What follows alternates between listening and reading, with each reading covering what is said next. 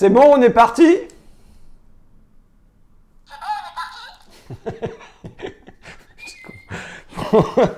Euh, alors, euh, oui, bah, c'est parce que c'est la décontraction, parce qu'on a quand même eu une sacrée semaine. Euh, et puis moi, c'est un peu comme le coureur qui vient de faire, euh, je dis pas son marathon, mais enfin son 10 km. Il a franchi la ligne d'arrivée il s'écroule. Parce qu'on a quand même eu une sacrée semaine. Et moi, dimanche soir, j'angoissais. Je me disais, bon sang, je vais, je vais me prendre les pieds dans le tapis, je vais faire un roulé-boulé euh, dans l'escalier et boum, je vais me ramasser en bas et tout le monde va me marcher dessus. Tu il suffit que tu fasses un truc ridicule, un truc qui ne marche pas et on ne retient que ça. Et là, on avait quand même une série euh, d'obstacles devant nous.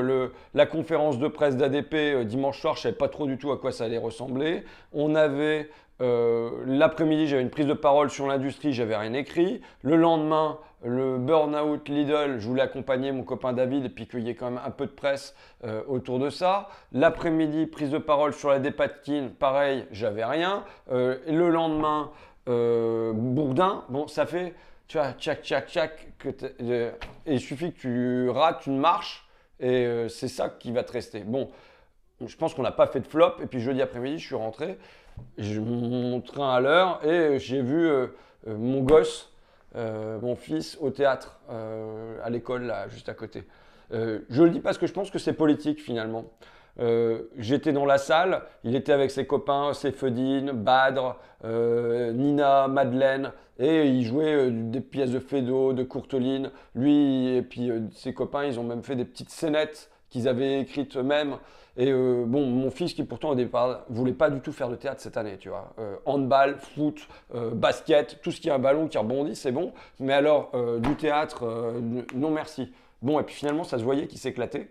Et j'étais ému. Bon, parce que c'est mon fils, hein, comme tous les parents, tu vois. Parce que tu sentais les gamins qui étaient bien, qui étaient épanouis. Et puis j'étais ému par le maître aussi. Euh, ne dis plus maître maintenant, mais c'est pas grave. Euh, Monsieur Lefebvre, tu vois, c'est pas l'institut de mon fils. L'institut de mon fils, c'est Monsieur Fabry qui lui fait le Riboulding Orchestra. Donc ils font des percussions. J'ai pas encore vu le spectacle, c'est la semaine prochaine. Mais pareil, avec euh, là, il y a mon fils et ma fille dedans, entre autres. Euh, mais j'étais ému, oui, par le maître, par ce gars-là qui, sur ses soirées, euh, sans doute sur le midi, qui se demande quelle pièce il va faire, qui arrive à, prendre 16 gamins et leur faire faire ça. Moi, j'ai déjà les mal, j'en ai deux, à les faire manger, les faire dormir, tu vois. Euh, et bon, et ça sent qu'il a investi une mission. C'est pas juste, je viens faire mon boulot. Il a une mission et il vient faire ça au mieux pour l'école, pour les gosses, tu vois. Et c'est beau. Bon sang que c'est beau, tu vois. J'éprouve la même chose quand je suis aux urgences à Saint-Nazaire la semaine dernière. Le chef des services des urgences et puis euh, la chef de service de médecine polyvalente qui, elle, me dit avant, euh, euh, je me, quand j'arrivais le matin, je me disais comment vont mes patients. Et maintenant, qui se dit comment je vais les faire sortir.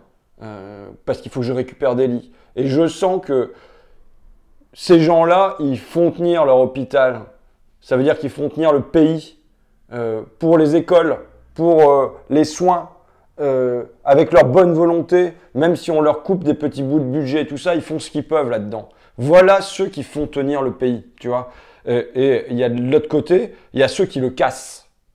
Alors il y a le gouvernement, mais par exemple là, tu vois, cette semaine, la garde à vue, il faudrait avoir, tiens, une rubrique garde à vue, tu vois. Rubrique garde à vue, paf, je te mets en garde à vue, use Bailey. Alors on verra s'il est euh, coupable ou pas, mais déjà on le met en garde à vue, on le cuisine et puis on voit bien après. Qui est Hughes Bailey Euh, C'est le euh, directeur France de General Electric. Et qu'est-ce qu'il faisait avant? Il était le conseiller économie de Macron au ministère de l'Industrie. Et au, conseiller, euh, au ministère de l'Industrie, de quoi il était en charge? Entre autres, de vendre Alstom à General Electric. C'est lui qui était dans l'accord où General Electric disait oui, on, va vous embaucher 1000 personnes en plus, même si là, à la place, ils, ils n'ont pas tenu leur promesse et ils vont licencier 1000 personnes. Et le gars qui a vendu Alstom à General Electric devient le patron de General Electric. Je veux dire, c'est zéro morale, zéro déontologie. Euh, euh, T'imagines euh, Enfin bon, voilà, c'est complètement délirant. Il y a, il y a, im- imagine, je veux racheter le parc en face, je vais voir euh, le- l'adjoint à la mairie Et je lui dis, bon, il me dit, bah ouais, mais ça vaut un million d'euros. Je dis, bon, je vous le rachète pour 100 000. Il me dit, d'accord, il me fait les papiers. Et je rachète le parc. Tu vois, vous voyez y avoir des concerts ce soir là pour la fête de la musique. Ils sont en train de tout installer. Et euh, finalement, je l'embauche et je le paye 20 000 euros par mois. Bah, le gars, il est, bien, rémunéré, il a bien fait de me le vendre pas cher. Tu comprends ce que je veux dire? Voilà comment ça fonctionne. Voilà comment on met le pays en pièces détachées. Et tu as une trahison des élites. Tu vois, tu as les, les, gens, les cadres des services publics, mais euh, même en général, les gens dans le pays qui essayent de faire tourner euh, la nation, et en haut, ils te le cassent, le pays. Ils te le livrent là à General Electric, mais tu fais la liste, rien que dans les hauts, tu as Arcelor, Alstom, Alcatel. Alcatel, c'était l'endroit où tu avais euh, euh, Turuk, je crois bien, je suis pas sûr, il faudrait vérifier. Mais son truc, c'était Fabless, tu vois. On va avoir euh, de la fabrication sans usine. Bon, en fait, c'est une psychologie des élites françaises depuis 30 ou 40 ans. C'est on n'a plus besoin d'industrie. Tout ce qu'il nous faut, c'est nos services. Il nous faut des banques, il nous faut des hypermarchés, il nous faut tout ça, mais on n'a plus besoin d'industrie. Et donc, ça fait 40 ans qu'il y a une trahison des euh, trahison de l'industrie française qui est vendue en pièces détachées, qui est complètement brisé, péchiné. Bon, et voilà. Et maintenant, c'est General Electric euh, euh, à Belfort. D'ailleurs, c'est souvent des inspecteurs généraux des finances. tu sais, c'est ceux qui sortent dans les premiers de l'ENA, comme Macron d'ailleurs, qui deviennent inspecteurs généraux des finances, mais ne deviennent pas inspecteurs généraux de l'industrie. Et pour c'est des gens qui connaissent rien à l'industrie et qui se retrouvent pourtant à la tête des plus grosses boîtes du pays. Et tu vois, même ça, se traduit là sur des petites boîtes. Tu vois la psychologie. Euh, Luxfer, donc qui fabrique des bonbonnes euh, pour les hôpitaux, euh, enfin qui fabriquait, il faut en parler au passé. Toutes les bouteilles à oxygène dans les hôpitaux et dans les camions de pompiers, c'était Luxfer à Clermont-Ferrand. ils sont brisés par leur actionnaire américain. Ils vont au ministère de l'Industrie, que leur répond le gars chargé des restructurations, on me dit la reconquête industrielle. C'est plus tu, plus tu as du vide derrière, plus tu mets des grands mots. Quoi. Bon, euh, ils vont au, ministère de l'Industrie, qui s'appelle maintenant le ministère de la reconquête industrielle. Que leur dit le gars Il leur dit, bah, euh, l'entreprise c'est comme un jouet. Si un, actionnaire veut la casser, c'est comme un enfant, on peut rien faire. Tu vois? C'est un abandon de l'industrie française par le ministère de l'Industrie lui-même. Bon, point barre. On en reste là ou pas? Là-dessus. Bon, tu sais que ça me fait penser à Macron quand il était allé chez euh, euh euh, qui fabriquait des, des, moules pour les barquettes alimentaires du côté de Grenoble. On s'était battu sur cette boîte et qui euh, avait demandé à un copain Christophe, mais qu'est-ce que c'est que cette machine-là? C'était une fraiseuse, tu vois, c'est le truc le plus répandu dans toutes les boîtes françaises. Et le gars, il était ministre de l'économie, il savait pas reconnaître une fraiseuse. Bon, bah ça, dit tout. Cette petite anecdote dit tout sur l'immense ignorance, mépris pour l'industrie, qui se trouve complètement cassé. On est l'un des pays euh, euh, européens où il y a la, plus faible euh, proportion d'emplois industriels. On je crois qu'on est tombé à 11%, à vérifier. On est tombé à 11% et c'est une liquidation. Et or, enfin, moi je suis absolument convaincu qu'on a besoin d'une industrie dans ce pays, y compris si on veut avoir une transformation écologique et environnementale, il nous faut une industrie pour ça. enfin bon. donc, pourquoi, ensuite, de quoi je dois parler? Bah, tiens. Si, le truc dont je voulais parler là. Ça va être dur, hein T'assistes pas au meilleur moment. Bon, et si je faisais entrer Lilou en scène parce que je sens que je piétine moi, non? Vas-y, viens Lilou. Tiens, mets, une chaise. Bon. Je vous présente Lilou, qui est pistonnée, faut le dire. Je préfère qu'on le dise qu'elle est pistonnée, non? Hein Franchement.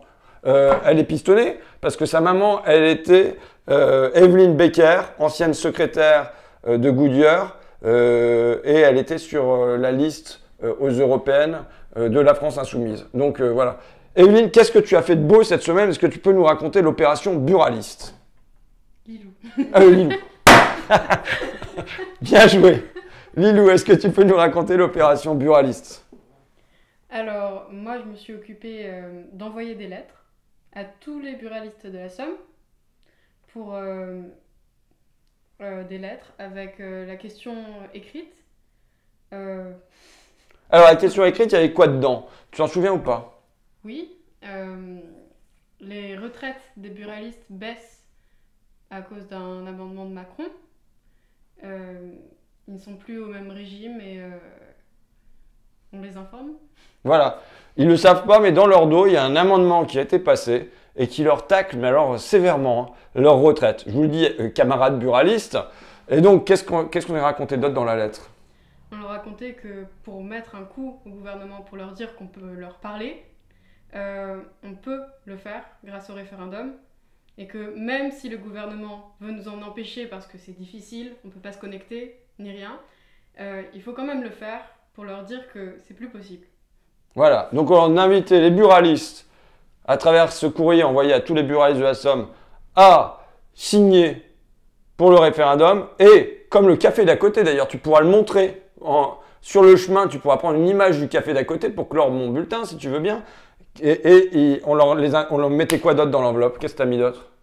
Euh, des tracts, Ouais. des affiches. Ouais, des affiches qui po- pouvaient poser sur leur vitrine pour dire euh, signons, référendum, signons, tu vois. Et donc on a envoyé tout ça aux buralistes de la Somme. Très bien. Et ben voilà, donc elle c'est voilà du travail de, de petite main, mais c'est quand même un travail vachement important. Je raconte ça parce que euh, je pense que c'est quelque chose qui peut être fait aussi dans tous les autres départements. euh, que de dire, bah voilà, euh, on informe les buralistes du fait que leur retraite va baisser. Voilà, on le raconte ça, cette initiative, parce que on l'a fait dans la Somme, mais ça peut être fait dans tous les dé- départements. Euh, envoyer un courrier qui informe les buralistes de ce qu'ils vont perdre. Évidemment, les buralistes, ils sont en contact tous les jours avec 50, 60 clients. S'ils se mettent, eux, à répéter référendum, référendum, référendum, comme un mec vient leur acheter un magazine ou un paquet de clopes ou un, paquet de tic-tac, tu vois, eh ben, euh, ça fait du monde qui est convaincu dans la journée. Si l'affiche, comme à côté, ils la mettent en exposition sur leur vitrine, euh, eh ben, c'est du monde qui peut être informé déjà que ce référendum existe. Parce que le gouvernement, il fera tout pour le passer sous silence. Donc euh, voilà, Eh ben, je te remercie Lilou, ça fait combien d'enveloppes que tu as, plié, machin, tout ça là 220. 220. Ça t'a pris combien de temps Quelques heures. D'accord. Eh ben, merci beaucoup. T'es en troisième, c'est ça hein Seconde. Seconde, excuse-moi. Oh là, putain, je, je vais m'informer ma, ma main d'œuvre. moi. bon, merci. Bah écoute, je, je continue quand même. On a tiré, tu me trompes, tu me corriges, on a tiré combien de tracts? 300 000 On a tiré 300 000 tracts. On a tiré 70 000 affiches. Bon, presque tout est parti. Euh, on avait dit, on en avait eu pour euh, à peu près 20 000 euros. Euh, grosso modo, on ne sait pas encore exactement combien ça va nous coûter avec les envois. Le problème, on l'a dit, on le répète, c'est que Fakir ne peut pas payer. Moi, je comptais que ça soit les bénéfices de Merci Patron qu'on mette dans cette opération-là. Il faut que ça soit une organisation politique. C'est obligé, c'est la loi qui veut ça. Donc, c'est Picardie debout. Picardie debout, il n'y avait pas un rond, il y en avait 731 euros très exactement, parce que euh, c'était là pour réserver les salles municipales et pas pour mener des opérations nationales. Bon, euh, euh, là, on a fait une levée de fonds. Il y a 22 000 euros qui sont arrivés, donc c'est déjà pas mal. Ça couvre ce qu'on a fait. Maintenant, la question, c'est stop ou encore. C'est grosso modo, euh, c'est un référenton là que je lance. hein. C'est voilà, c'est voilà, il faut, il faut, faut qu'on récolte du pognon si on veut continuer à mener cette opération. Soit on arrête là, de notre côté, avec euh, euh, notre campagne d'affiches. On en a une autre qui est prévue, qui est un détournement d'une affiche en marche. Mais soit on arrête là, soit on continue. Tu sais, c'est l'émission de, or- euh, RTL, tu connais Stop ou encore? Ouais, ça va, parce que des fois je raconte des trucs qui sont des vrais trucs de vieux, et puis les gens ils sont largués.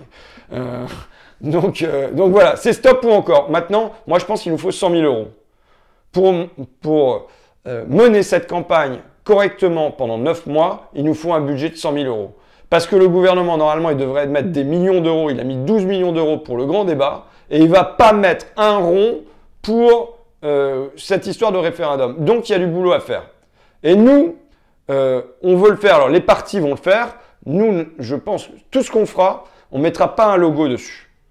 Euh, on mettra pas François Ruffin, on mettra pas Picardie debout, on mettra pas Fakir, on mettra aucun logo dessus. Pourquoi? Parce que je pense que c'est la meilleure manière pour les gens de s'approprier le plus largement ce qui est une initiative citoyenne. Donc voilà, euh, ça peut être un impact large. Euh, D'ailleurs, tu as vu même le patron du MEDEF, Geoffroy Roux de Bézieux, il a dit que oui, ça témoignait d'une grande frustration démocratique. On lui a proposé un débat à Geoffroy Roux de Bézieux sur cette frustration démocratique, il a accepté. Donc on aura un moment de débat démocratique euh, là aussi. Mais voilà, donc euh, euh, on a besoin, franchement je le dis, j'ai hésité à le faire, hein, tu sais, parce que je me disais, bon sang, si je lance mon référendum, euh, les médias, ils vont dire que Ruffin, il cherche à faire du pognon euh, là-dessus, mais maintenant, il n'y a plus le choix, en fait. Soit on mène la bagarre, soit on la mène pas. Et euh, ça, moi, ça me fait suer de ne pas pouvoir mener la bagarre pleinement, juste parce qu'on n'a pas les sous. Donc, on a envoyé des tracts, 850 envois partout dans le pays, même plus maintenant. Les gens payent pas. Bon, euh, ils, distribuent, ils diffusent, ils y consacrent du temps, ils y mettent de l'énergie, ils n'ont pas l'argent, bien souvent en face. Et puis il y en a d'autres qui ont l'argent, qui n'auront pas le temps, qui n'auront pas l'énergie. Ben, il faut qu'il y en ait qui donnent du temps et qu'il y en ait qui donnent de l'argent. Mais on a besoin d'argent. C'est défiscalisable, 66%. Hein. Vous donnez 100 euros, en fait, ça vous coûte que 33 euros. Voilà. Et je le dis, euh, on, aura une totale transparence sur nos factures, euh, sur ce que ça nous coûte, sur nos dons et tout ça. On, le fera en ligne. Mais euh, c'est stop ou encore. Soit on arrête, moi ça me frustrerait, mais bon, c'est comme ça. Soit on arrête notre campagne là, soit on continue. Et si on continue, on a besoin de pognon. Voilà, c'est tout. c'est pas tout pour le bulletin quand même. Hein. Juste dernière chose comme ça. T'as vu les vaches hublot là? Bon, moi, J'en ai visité des élevages industriels de poules, de cochons, euh, la ferme des mille vaches qui est sur ma circonscription que j'ai pas visité en vérité. Mais euh, jamais j'avais imaginé ça quand même. Je dois dire que là, ça, le, truc, tu as vu, ils, font un, trou dans la peau de la vache et euh, comme ça, ils peuvent voir ce qui se passe à l'intérieur. Ils me donnent à manger directement par le côté. Bon, c'est complètement délirant. J'ai vu un, tweet d'un copain, je ne sais pas si c'est Hugo ou qui d'autre, qui disait euh, la barbarie. Mais c'est l'inverse. C'est pas la barbarie, c'est la civilisation. C'est l'hyper-civilisation, c'est la vérité. Euh, donc voilà, c'est le développement de l'ère industrielle du 19e siècle, le traitement des animaux en objets, euh, sans doute qu'on peut remonter à Descartes qui voit les animaux comme, des machines, mais ça se généralise à partir du 19e siècle et évidemment ça devient complètement prégnant et, à partir dans la deuxième moitié du 20e siècle. Moi je dois dire que c'est une cause à laquelle je suis très très sensible. Euh, c'est même presque euh, l'un des deux fondements de mon engagement politique. le premier fondement c'est les délocalisations en série dans mon coin. Voilà, d'avoir vu partir à l'époque, le premier, ça a été Yoplait, mais il y a eu Lee Cooper, il y a eu Curver, il y a eu des tas de boîtes comme ça. Et de, voir ça ici, chez moi, c'est évident que ça m'a euh, alerté. Et la deuxième chose, c'est euh, les poules en batterie. Euh, je me disais, et je me dis toujours, hein, comment c'est possible? Si on accepte ça, c'est qu'on accepte tout, quelque part. de voir que des animaux, qui sont quand même des êtres sensibles, peuvent être élevés comme ça, euh, sans euh, contact avec le jour, en étant euh, pressés, avec leurs pattes qui sont sans muscles. Bon, et ça n'est supportable que parce que c'est loin de nos yeux. si jamais vous voyez ça avant de bouffer vos œufs ou votre poulet, vous ne le supporteriez pas. si vous saviez que le lait est produit par une vache à hublot, vous ne boiriez plus le lait. Donc voilà, là, il y a un éloignement entre le crime et celui qui profite du crime. Euh, et euh, voilà, donc il y a une responsabilité. Euh, ça me fait penser à autre chose. Et je, vais terminer là-dessus. Mes pauvres bouquins sur le Front Populaire, tu vois, ça fait déjà deux semaines que je suis obligé de les zapper, mais tant pis. Pourtant, c'est un moment où il faut parler du Front Populaire, peut-être. J'arrive, Brigitte. et Brigitte, elle est derrière la porte, elle fume sa clotte, elle, est, elle est, impatiente de me voir débarquer. mais dans le train, là, entre euh, Paris et Amiens, quand je suis remonté pour aller euh, au procès burn-out de Lidl, j'étais avec Maître Cittadini, qui était l'avocate euh, qu'on a trouvée pour David et Sabine, les anciens directeurs de Lidl.